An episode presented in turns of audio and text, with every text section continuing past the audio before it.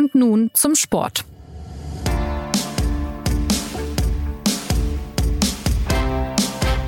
Wenn der FC Bayern zum Jahresende mit seinen Mitgliedern zusammenkommt, kann es schon mal emotional werden oder laut oder streitbar oder alles zusammen. Aber diesmal wurde es überraschend harmonisch.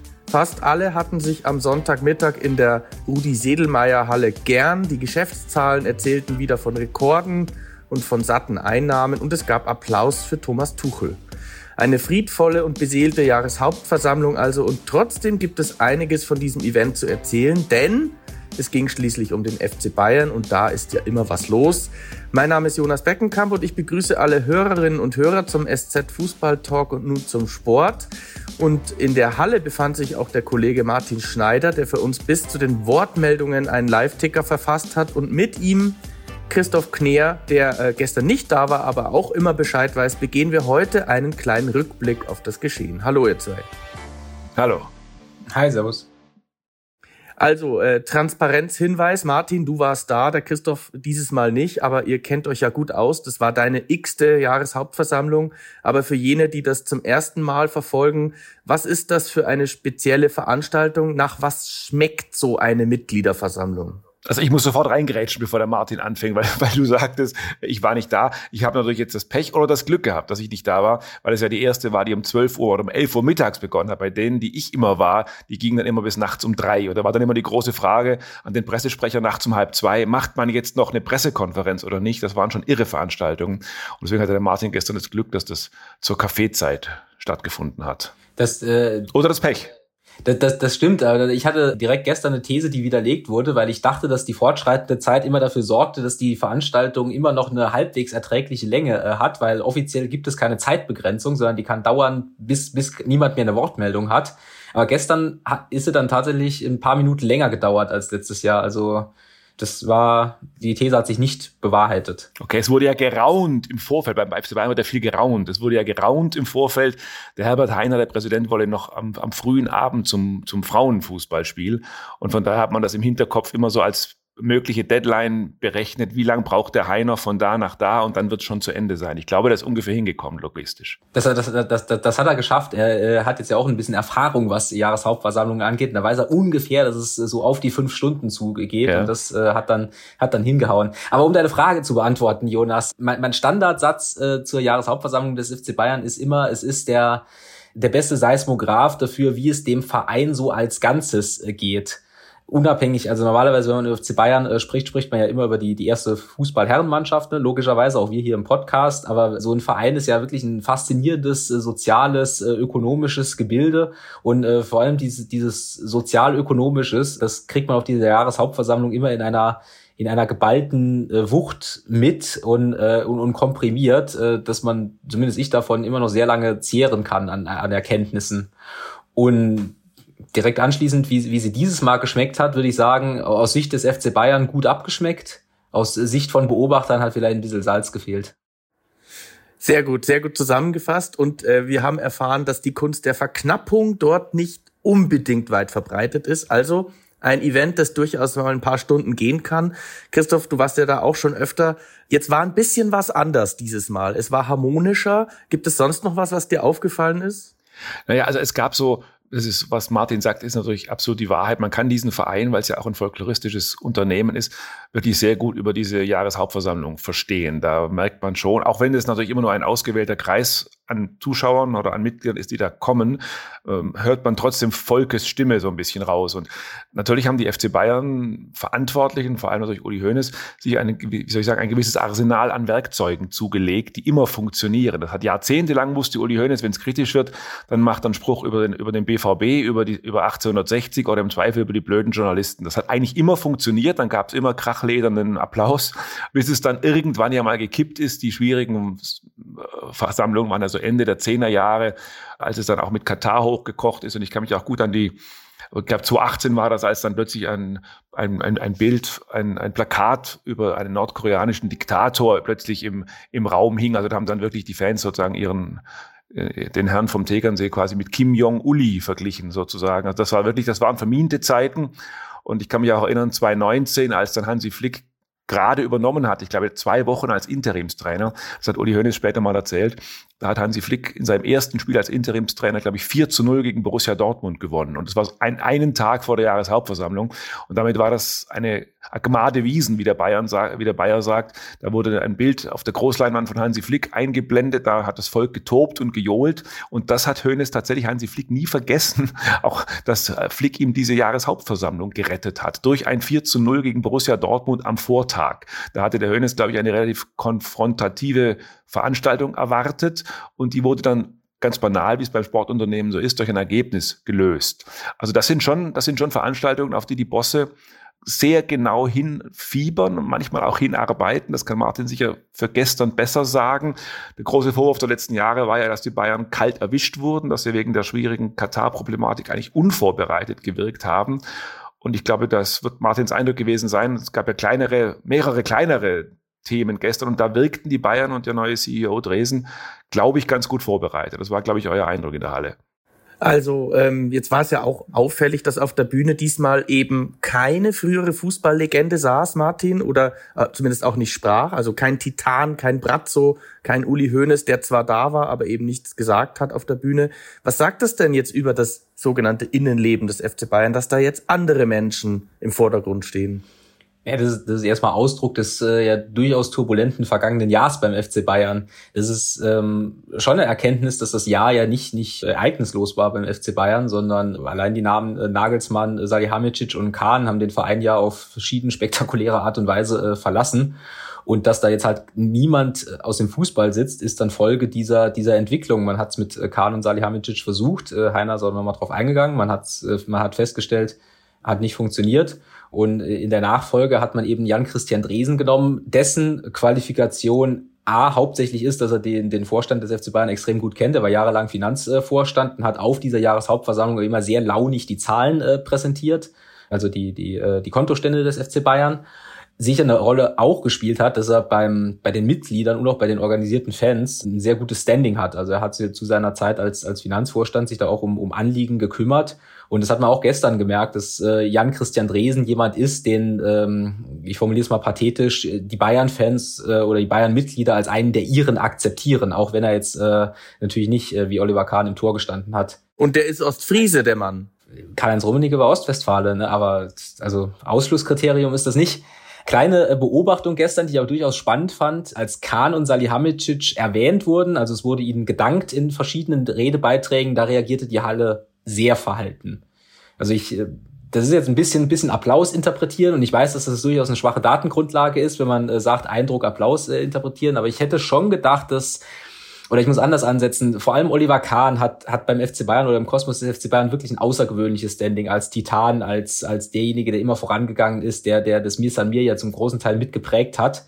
Und die Beziehung zu den Mitgliedern ist durch seine Zeit als, als CEO, wie er es selbst genannt hat, ja offenbar wirklich abgekühlt. Das ist eine, eine hochkuriose Situation, darüber haben wir auch schon gesprochen hier in diesem Rahmen, weil das ja immer, weil das sozusagen die Abwicklung eines Lebenstraums von Uli Hoeneß bedeutet, jedenfalls die vorübergehende Abwicklung. Uli Hoeneß hat ja immer den Traum gehabt, eigentlich hat er ihn immer noch, dass ehemalige Bayern-Spieler diesen Verein führen sollen, weil Hönes ja der Meinung ist, dass man dieses, ja, dieses folkloristische Gebilde, dieses sagenumwobene Mir San Mir nur versteht, wenn man selber Teil davon gewesen ist. Und wenn man weiß, wie die Kabine riecht im Halbfinale der Champions League gegen Real Madrid, also wenn man auch diese Reflexe alle kennt.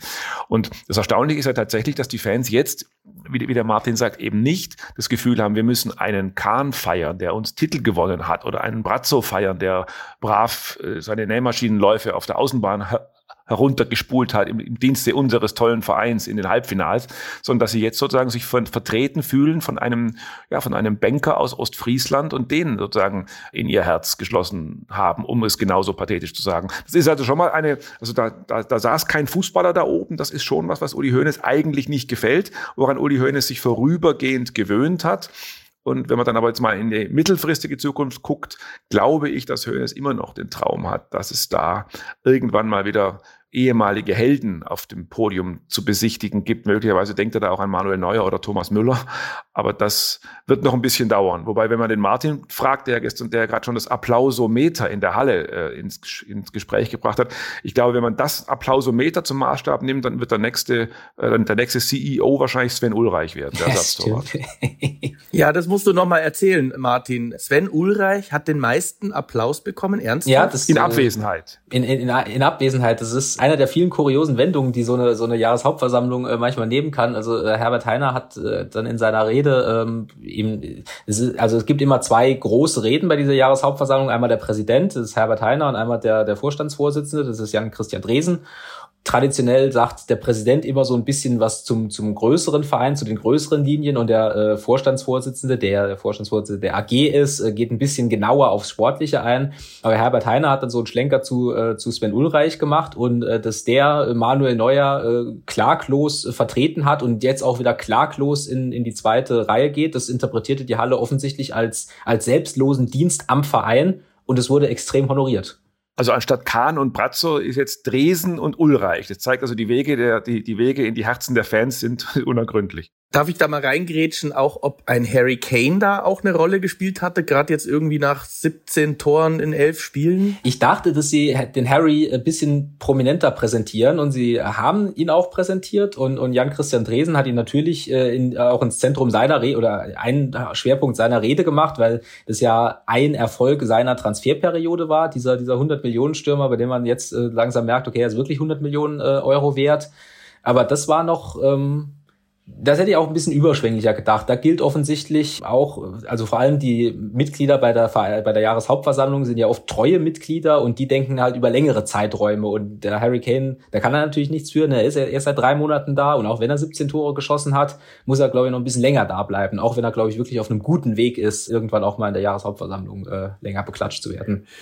Okay, also ähm, Harry Kane, von dem werden wir noch viel hören, vielleicht dann auch sogar auf dieser Versammlung. Jetzt gab es ja aber auch ganz konkret Zahlen zu verkünden. Das ist ja auch ein, ein Kernmerkmal dieser Versammlung. Martin, welche Rekorde hat die Finanzbehörde des FC Bayern den Menschen damit in die Vorweihnachtszeit gegeben? Ja, ich, ich begeistere mich immer für diese äh, Zahlen. Ich begeistere mich immer auch für Zahlen von anderen Fußballclubs, weil ich halt finde, dass sie relativ viel aussagen. Ich weiß aber auch, dass ich damit nicht unbedingt eine Mehrheitsmeinung äh, vertrete. Aber also so kurz zusammengefasst kann man sagen, dass der FC Bayern sehr, sehr reich ist. Also wirklich sehr reich. Sie haben einen neuen Umsatzrekord verkündet. Ähm, bei äh, 854 Millionen. Das ist immer ein bisschen schwierig. Buchhalter werden das besser können, weil es kommt immer darauf an, was genau man da betrachtet, ob man die Basketballer zum Beispiel mit reinrechnet, die eine eigene GmbH sind oder nicht. Bei diesem Umsatzrekord sind zwei Sachen wichtig. A, ähm, der ist, ist, also früher war es üblich, dass jedes Jahr ein Umsatzrekord verkündet wurde. Da war es auch ein, ein Running Gag in der Jahreshauptversammlung, wieder der neueste Rekord. Dann kam die Corona-Pandemie und da ging es runter. Also es ging jetzt von äh, Moment, ich kann die Zahlen hier nochmal abrufen. Es äh, ging von 2020 an, ähm, also 2019 waren, waren 750 Millionen Euro Umsatz und dann ging es drei Jahre lang runter. Also drei Jahre lang gab es eine Corona-Auswirkung. Und jetzt sind wir bei 854 Millionen Euro. Das heißt, man kann sagen, wenn der FC Bayern ein bisschen stellvertretend steht, die Corona-Pandemie ist ausgestanden. Und ähm, man kann vielleicht als Vergleichszahl ja noch nennen, was der Umsatz von Borussia Dortmund Genau, das, das wollte ich gerade sagen. Äh, der, der Umsatz von Borussia Dortmund, der ist bei 418 Millionen Euro. Das heißt, der ist die Hälfte. Das ist ein Indikator, wie man die Wirtschaftsleistung dieser zwei größten deutschen Clubs äh, vergleichen kann. Das zweite ist der Personalaufwand sie auch ausgewiesen haben, wo man auch da, das, das sind alles, äh, mit, die, die Zahlen sind alle mit Unsicherheiten behaftet, weil der Personalaufwand immer für die ganze AG ist und da ist dann halt auch der Greenkeeper und äh, der Hausmeister halt mit drin. Aber wenn wir mal davon ausgehen, dass der Hausmeister bei Borussia Dortmund nicht unbedingt mehr verdient als beim FC Bayern, was natürlich sein kann, dass der FC Bayern seine Hausmeister auch besser bezahlt, dann ist es so, dass der FC Bayern so allein an Personalaufwand deutlich mehr als 100 Millionen Euro mehr als Borussia Dortmund hat. Ich habe das irgendwann mal runtergerechnet auf den Kader. Das heißt, die könnten durch 20 nahezu jedem Spieler 5 Millionen mehr bezahlen. Bevor Leserbriefe kommen, ich weiß, dass in dieser Rechnung sehr viele Unsicherheiten sind und auch Unbekannten, weil das äh, nicht genau ausgewiesen ist, aber das sind, das sind äh, Finanzkennzahlen, die die DFL auch öffentlich macht. Also wer googelt DFL Finanzkennzahlen, der kann im Prinzip das durch die Liga vergleichen und auch da sieht man, wie groß der Vorsprung des FC Bayern äh, ist. Sie haben die, Eigenka die Eigenkapitalquote, da ist das berühmte Festgeldkonto drin, das ist sehr hoch, die Bankverbindlichkeiten sind bei Null, das heißt, Sie haben keine Schulden. Und da weisen Sie auch in der Jahreshauptversammlung immer, man muss sagen, zu Recht darauf hin, dass das äh, für einen europäischen Spitzenclub eine relativ äh, einmalige Konstruktion ist. Also wenn man durch den europäischen Spitzenfußball geht, Manchester City, PSG gehören äh, Abu Dhabi und, und Katar, der FC Barcelona ist äh, versinkt in Schulden äh, und der FC Bayern steht da in seiner ganzen wirtschaftlichen Prosperität. Und die Arena ist bereits abbezahlt, Herr Schneider, würde jetzt Uli Hoeneß noch, noch anfügen. Ja, da sind wir eh schon richtig beim Thema, Christoph. Denn in der ersten Reihe äh, saß ja dann Uli Hoeneß und es kam zu einer Szene, gleich zu Beginn, glaube ich, mit Thomas Tuchel. Was ist denn jetzt das für, für ein Verhältnis, auch wenn man aufs Sportliche zurückblickt zuletzt? Es gab ja Debatten um die Größe des Kaders. Thomas Tuchel hätte sich, glaube ich, doch einen ein oder anderen Abwehrspieler mehr gewünscht. Also wie würdest du sagen, stehen diese beiden Figuren jetzt da? Also zunächst mal muss man noch sozusagen eines nachschieben zu den, zu den Zahlen. Das sind natürlich jetzt einfach nur noch theoretische Werte, 600 Millionen, 800 Millionen, das kann sich ja eigentlich kein, kein Mensch mehr vorstellen. Man muss vielleicht einfach noch dazu sagen, äh, natürlich hat sich das, der FC Bayern über Jahrzehnte, wie das so schön heißt, erarbeitet, aber inzwischen ist das wirklich ein Perpetuum mobile geworden durch die Champions League Gelder. Das, das, also wenn man den, den, wenn wir vielleicht ein paar, wenn wir junge Hörer haben, die sozusagen jetzt am, am mit zuhören und sich einen Berufswunsch überlegen, dann würde ich Ihnen, dann würde ich Ihnen raten, Finanzvorstand beim FC Bayern zu werden, weil das ist wirklich wie, wie Sterntaler. Das ist das, das Sakko aufhalten und es regnet dann von oben die, die Dollars hinein. Das ist wirklich so. Und das, das führt natürlich auch zu dem, was du gerade gefragt hast. Natürlich weiß der Trainer Tuchel, der Verein hat Geld und der Verein hat eher mehr Geld als noch vor kurzem. Und daraus werden natürlich gewisse Begehrlichkeiten abgeleitet für die Transferperiode. Das ist ja ein bisschen das ist das, was die Trainersicht würde wahrscheinlich sagen, ja, warum stellen wir uns denn finanziell so an und äh, machen so einen dünnen Kader? Wir könnten es uns ja erlauben.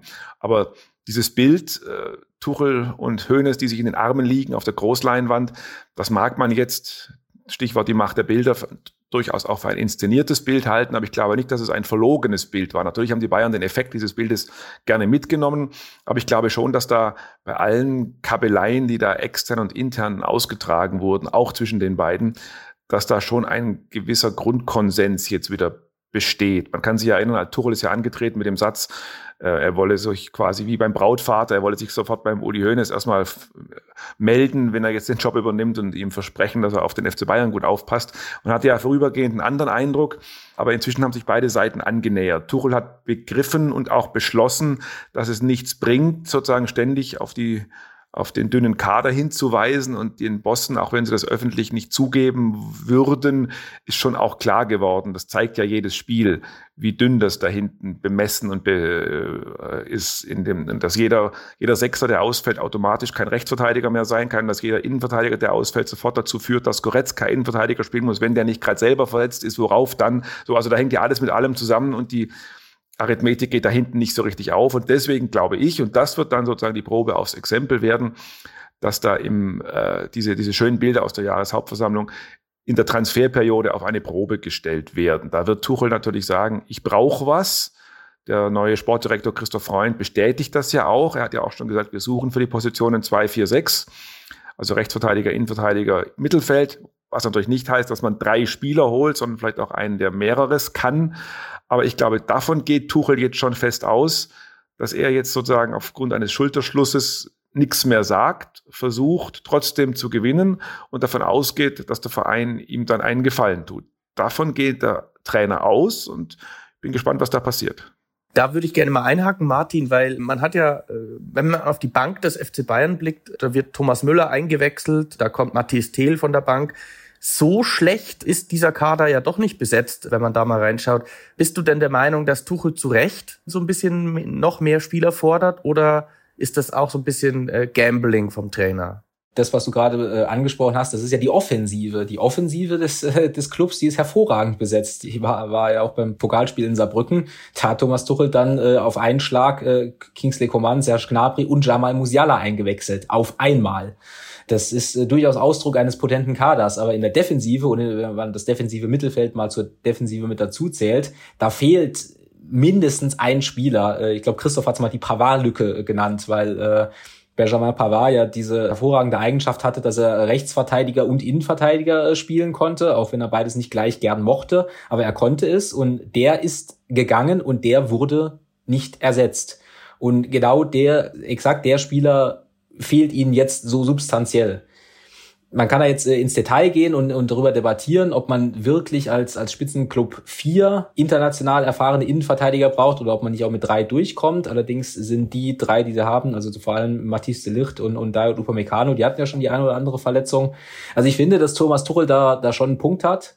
Aber ich, ähm, ich, was Christoph gerade gesagt hat, es ist wirklich die Frage, bis wann bringt es was darüber vor allem öffentlich zu reden? Und ja. welche welchen Schaden richte ich möglicherweise in der eigenen Mannschaft also bei den Spielern die halt da sind äh, an wenn ich äh, konstant in der Öffentlichkeit sage ja die die da sind sind mir nicht gut genug. Ich überspitze ja, und ich, ich glaube, da muss man deswegen auch, wenn man die Tuchel-Debatte führt, muss man, glaube ich, sehr stark zwischen, zwischen Form und Inhalt unterscheiden, glaube ich. Ne? Also, dass der Trainer da inhaltlich sozusagen im Recht ist, ich glaube, das, das, das sieht jeder, der drei Fußballspiele in seinem Leben gesehen hat und der jetzt sieht, wer da alles wenn da alles ausfällt. Ich glaube, das ist auch, das ist auch der Grunddenkfehler gewesen, glaube ich, der, der Bayern-Bosse. Also wenn man mal von Denkfehlern spricht, der Denkfehler in der vergangenen Saison war ja, wir schaffen das ohne Mittelstürmer, ohne Lewandowski-Nachfolger. Und der Denkfehler jetzt war, na ja, okay, dann ist uns halt am letzten Transfertag ein Transfer geplatzt oder den anderen haben wir nicht hingekriegt. Aber es ist ja bald schon wieder äh, Januar und dann gibt's ja die nächste Transferperiode. Dann können wir das ja nachschärfen und die entscheidenden Wettbewerbe sind ja im, im April und im Mai, wenn die Champions League Halbfinale und Pokal und so. Und ich glaube, dass das ein großer Denkfehler war, denn die Bayern-Bosse, die seit Jahrzehnten dabei sind, hätten vermeiden müssen. Denn jeder weiß, wie der November im internationalen Fußball aussieht. Da kommen in schneller Folge Ligaspiele, DFB-Pokalspiele, Champions League-Spiele, Länderspiele. Es ist draußen kalt und dunkel, die Muskelfasern zerren sich, die Spieler haben keine Pausen. Da ist ein riesengroßer Verschleiß vorhanden. Und da werden die Spieler, auch die, die dann auf dem Feld stehen, stehen nicht in hundertprozentiger Verfassung auf dem Feld. Das hat der FC Bayern unterschätzt und das hat zur Folge gehabt, dass man aus dem Pokal geflogen ist, aus dem DFB-Pokal. Und diesen Pokal werden sie im äh, März, April und Mai nicht zurückholen können. Das ist endgültig. Und ich glaube, das hat auch vorübergehend den Grant des Trainers erklärt, dass er das natürlich gesehen hat und weiß, Pokal aus fällt auf mich, auf Tuchel zurück. So. Und deswegen glaube ich, inhaltlich kann man gar nicht anders, als da dem Trainer recht geben. Aber klar ist auch, dass er auf die eine oder andere Frage, die ihm natürlich gestellt wurde, er hat manches ja gar nicht proaktiv angesprochen, aber auf die eine oder andere Frage hätte er vielleicht einfach entweder gar nicht oder ein bisschen smarter antworten können. Dann äh, würde ich doch noch mal zur Jahreshauptversammlung zurückkommen, denn äh, Martin, es gab ja dann doch ein paar kleine Debatten Stichwort Katar und Ruanda. Katar hat sein Sponsoring ja beendet und dann stand eine kleine Debatte im Raum um eine Zusammenarbeit mit dem Land Ruanda. Worum geht es denn da und wie äußerte sich dieser Konflikt? Also Katar war jetzt bei der Jahreshauptversammlung gar kein Thema mehr. Das hat der FC Bayern umfassend behandelt, dieses Thema in allen möglichen Richtungen und dadurch, dass das äh, Sponsoring jetzt nicht mehr existiert und dass der FC Bayern jetzt sogar äh, auch nicht mehr ins Trainingslager nach äh, Katar fliegt, ist es, ähm, war, also ich glaube, gestern fiel das Wort, ich müsste überlegen, ob das Wort überhaupt ein einziges Mal gefallen ist. Also das ist, da kann man einen Haken dran machen. Und Ruanda ist jetzt im Prinzip äh, ja ein, ein, ein sehr viel, sehr, sehr viel kleineres Folgethema der Katar-Debatte. Dass es kleiner ist, liegt zum einen daran, dass es, ähm, dass Ruanda, also das oder man muss Kontext äh, dazu sagen, der FC Bayern wirbt für die Tourismuskampagne Visit Ruanda, die auch schon äh, bei anderen Fußballvereinen geworben hat, im FC Arsenal zum Beispiel. Und Ruanda ist ein zentralafrikanisches Land, sehr arm und mit äh, auch ist aus dem Menschenrechtsindex relativ weit hinten. Pressefreiheit, äh, der Präsident ist seit 20 Jahren an der Macht. Und das sind die, die gleichen Debatten, die man in Katar geführt hat, inwiefern man halt als FC Bayern dann dies äh, unterstützen kann um das jetzt umfassend hier im Podcast zu erklären, müsste ich wirklich sehr, sehr lang ausholen und müsste auch so ein bisschen in die, in die Geschichte von Ruanda rein. Wir hatten einen guten Text, sehr guten Text dazu von, von Felix Haselstein und Paul Munziger, den können wir vielleicht in die Shownotes verlinken, da sind alle Infos drin. Was man als Hörer mitnehmen muss, ist, es ist äh, ein bisschen komplizierter als bei Katar. Und was für die Jahreshauptversammlung wichtig ist, der FC Bayern war besser drauf vorbereitet. Also es gab, es wurde erst gar nicht angesprochen, weil ich glaube, die, die, auch die aktiven Fans sind ein bisschen debattenmüde. Und als es dann angesprochen wurde, hat Jan-Christian Dresen, wie ich zum Beispiel finde, sehr gut vorbereitet und auch argumentativ relativ gut darauf reagiert. Und das kann man vielleicht auch nochmal sagen. Man muss immer vorsichtig sein, wenn man den FC Bayern lobt. Muss man immer vorsichtig sein. Aber ich glaube, dass sie aus den Katar-Debatten sehr viele richtige Schlüsse gezogen haben. Vor allem was äh, Dialogbereitschaft mit aktiven Fans angeht.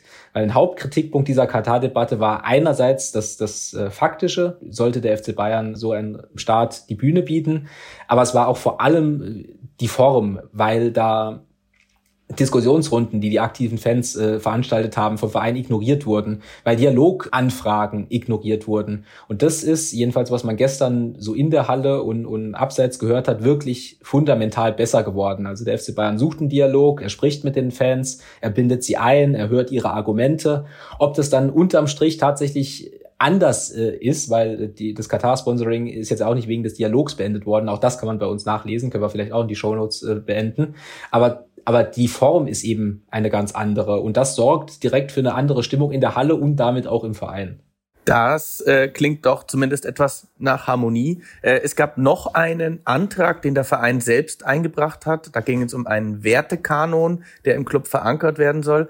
Martin, ganz kurz noch, welche Positionen sollen da verankert werden und vor allem um welche Themen geht es da? Das ist auch eine, eine längere Debatte. Das war schon Thema bei dieser extrem turbulenten äh, Jahreshauptversammlung, als es damals um das Katar-Sponsoring ging und die dann von Herbert Heiner ja abgebrochen äh, wurde. Auch damals wollte der, der Club schon äh, einen, einen Wertekanon, wo sich der Club äh, explizit auf, auf Menschenrechte im weitesten Sinne begrenzt, in die Satzung äh, installieren. Aber da war die Wut auf die, äh, auf die Clubführung so groß, dass dieser Antrag abgeschmettert wurde. Und jetzt quasi in ruhigerem Fahrwasser hat der Club nochmal einen Antrag gemacht, die Satzung zu ändern und äh, indem sich der Verein explizit äh, gegen äh, Antisemitismus, Rassismus, äh, Sexismus stellt und dass es in Zukunft auch explizit ein Ausschlussgrund ist aus dem FC Bayern e.V. Und das ging gestern mit 92 Prozent durch. Es gab da auch noch eine Debatte um äh, Formulierungen, Formalia, aber das, ähm, auch das kann man als Signal deuten, dass der Club sich nach diesen sehr turbulenten Zeiten ein Stück weit befriedet hat. Womit wir wieder, und das könnte man hinten raus vielleicht nochmal sagen, womit wir tatsächlich jetzt wieder bei der Innenpolitik angelangt werden, also bei der Innenpolitik, die auf den Fluren stattfindet.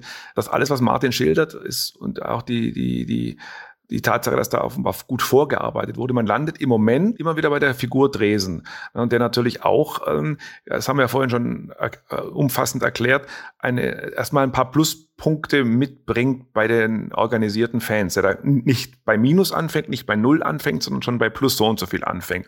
Und was das jetzt nun wiederum auf den Fluren auslöst, da, da darf man gespannt sein, denn es ist den Bayern natürlich zunächst mal recht. Trotzdem sind da natürlich auch ein paar andere Elefanten, die da sitzen. Da ist natürlich Uli Hoeneß wieder zurückgekehrt, Karl-Heinz Rummenigge ist auch zurückgekehrt. Die haben schon auch wieder Freude am, ich sag's mal vorsichtig, am Gestalten gefunden. Jan Dresen hat auch Freude am Gestalten und an der Macht gefunden und auch am Transferieren. Also wie sich das dann am Ende aufstellt und wer da dann auf wen guckt und denkt, müsste jetzt nicht vielleicht ich, also dass der Verein so eine Harmonie an der Spitze einfach so durchmoderiert und genießt, das wäre neu. Also, dann haben wir fast alles gehört zum FC Bayern. Da bleibt mir nur noch die allerletzte Frage. Was ist denn jetzt mit Bayer Leverkusen? Martin, die Leverkusener spielen ihren Stiefel und sie machen es richtig gut. Zwei Punkte Vorsprung. Die Bayern dahinter, auch gut drauf zuletzt, zumindest in der Liga und international. Ja, und Dortmund, mit denen kann man eigentlich kaum mehr rechnen mit zehn Punkten Rückstand, oder? Also Bayer Leverkusen, das Spiel gegen Union habe ich nicht gesehen, weil ich eben bei der Jahreshauptversammlung war. Aber was ich von Bayer Leverkusen sehe äh, in dieser Saison, und ich gucke sie mir wirklich sehr gern an, das ist sehr gut. Also das ist, das ist auch kein Zufall. Das ist nicht so, als ob die ihre Spiele äh, irgendwie äh, räudig gewinnen oder da mal einen Ball reinmurmelt, sondern das folgt einem absolut klaren Plan mit und gegen den Ball von, von Xavi Alonso und vor allem mit dem Ball ist, ist diese Mannschaft in der Lage, vor allem schwächere Gegner, wie es jetzt offenbar gestern auch gegen Union war, eben äh, unter Stress zu setzen und dann ihre, ihre Spieler vorne, Florian Wirtz vor allen Dingen halt einzusetzen, die dann eben das Besondere machen und sie dann halt ihre Spiele systematisch gewinnen. Wenn man sich die Statistik anguckt, ist ja, ist ja beeindruckend. Sie haben einmal unentschieden gespielt, auswärts beim FC Bayern. Das sind die einzigen zwei Punkte, die sie verloren haben.